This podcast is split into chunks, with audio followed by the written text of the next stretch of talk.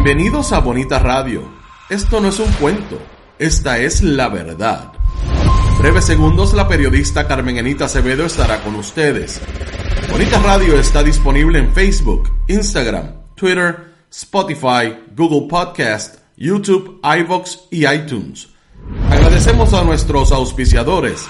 Buen Vecino Café en Bayamón.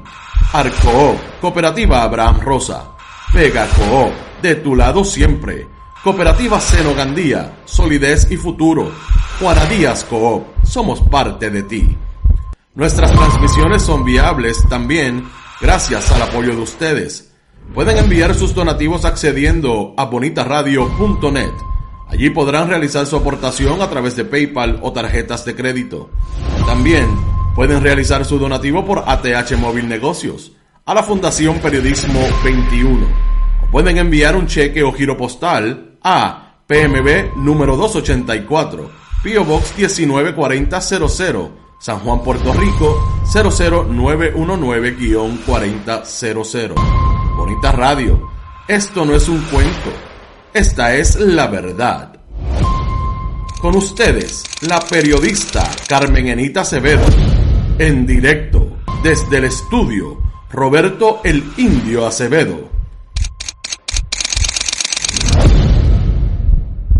Muy buenas tardes, Puerto Rico. Soy Carmen Enit Acevedo y estamos en Bonita Radio, en Qué Palo es Noticia, a las 5 y 3 de la tarde, para compartir con ustedes información y análisis de noticias en este país puertorriqueño, porque el país nos da suficiente como para tener que ir a otras latitudes, aunque siempre eh, que tenemos algo importante que señalar sobre algún evento internacional, lo hacemos. En este momento, Puerto Rico, en medio de la presentación del presupuesto por 28 mil 7 millones de dólares eh, que el gobernador de Puerto Rico acaba de presentar o por lo menos solicita a la legislatura que se certifique como tal, la Junta de Control Fiscal le dice que no al gobernador para asumir y tomar prestado del fondo de emergencia para paliar lo que podría ser el sexto aumento en el servicio de, energía eléctrica. El gobierno de facto, la Junta de Control Fiscal, haciendo lo que le da la gana con el gobierno del 32%. También vamos a hablar y a comentar lo que está pasando en las publicaciones del gobierno de Puerto Rico a través de las redes sociales, cuando el gobernador cambia o por lo menos modifica el lema de la nueva era, pero nada de sustancia. Y el atrevimiento de Rafael Machargo de hablar de ese compromiso que tiene el gobierno de Puerto Rico con los recursos naturales.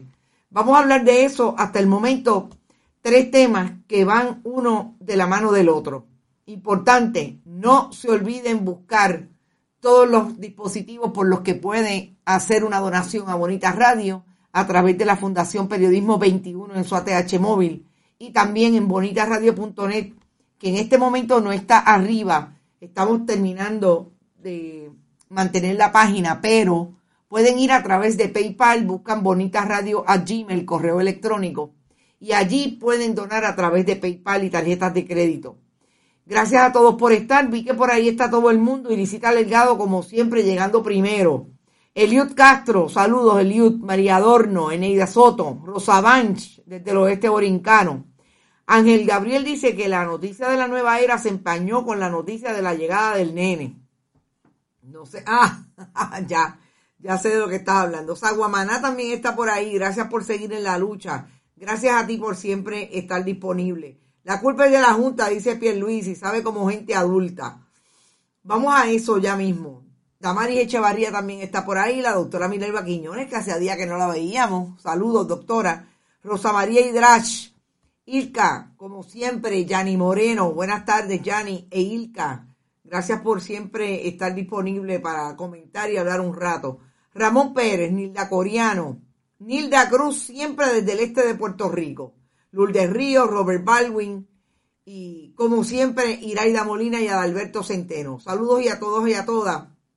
Miren, vamos a ser breve en este programa de hoy, de esta tarde, este que palo es noticia.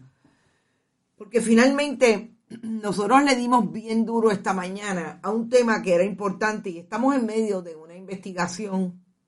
Realmente, la ampliación, perdóneme, la ampliación de la eh, información que revelara ayer la oficina de la Contralora con relación a la, al informe después de haber investigado de manera especial lo que una auditoría de la Oficina de Auditores del Contralor reveló irregularidades en la facturación de un contrato del el taller de, de fotoperiodismo cuando contrataba con el Departamento de Educación. Estoy en medio de una investigación que yo creo que va a ser importante para revelar quizás lo que de alguna manera directa o indirectamente dijo ayer la Contralora cuando la entrevistamos que tiene que ver con la responsabilidad que tienen los oficiales públicos de que se haga el trabajo en las agencias públicas. El Departamento de Educación y la Contralora eh, lo ha dicho en muchas ocasiones, hay que implosionarlo, pero hay que implosionarlo desde el punto de vista de que la política partidista deje de ser una, eh, un criterio único para colocar allí a los trabajadores y trabajadoras que hacen el trabajo en la agencia junto con el Departamento de la Familia. ¿Te está gustando este episodio? Hazte fan desde el botón apoyar del podcast de Nivos. Elige tu aportación y podrás escuchar este y el resto de sus episodios extra. Además, ayudarás a su productor a seguir creando contenido con la misma pasión y dedicación.